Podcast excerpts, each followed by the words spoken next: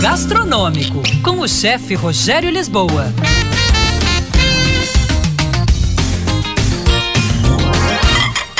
Olá, pessoal! Açaí, um ingrediente tipicamente brasileiro, é encontrado principalmente na Amazônia. De cor escura, o fruto vai do roxo ao preto. É pequeno, nasce em cachos. De forma grotesca, pode lembrar uva. É extraído de uma palmeira. Aliás, o palmito de açaí, extraído do caule da planta, também é muito valorizado na gastronomia. Cerca de 90% da produção brasileira de açaí está no estado do Pará. Agora vamos para a parte curiosa. Enquanto que em regiões como Centro-Oeste, Sudeste e Sul é mais considerado uma sobremesa, consumida em polpas, sorvetes e até vitaminas, nas regiões Norte e Nordeste ele faz parte da alimentação básica.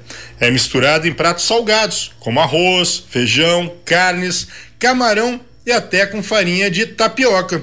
A polpa de açaí, como conhecemos, é obtida desmembrando o caroço da fruta. Geralmente, a quantidade de polpa de cada fruta é pouca, já que o caroço é de forma proporcional grande.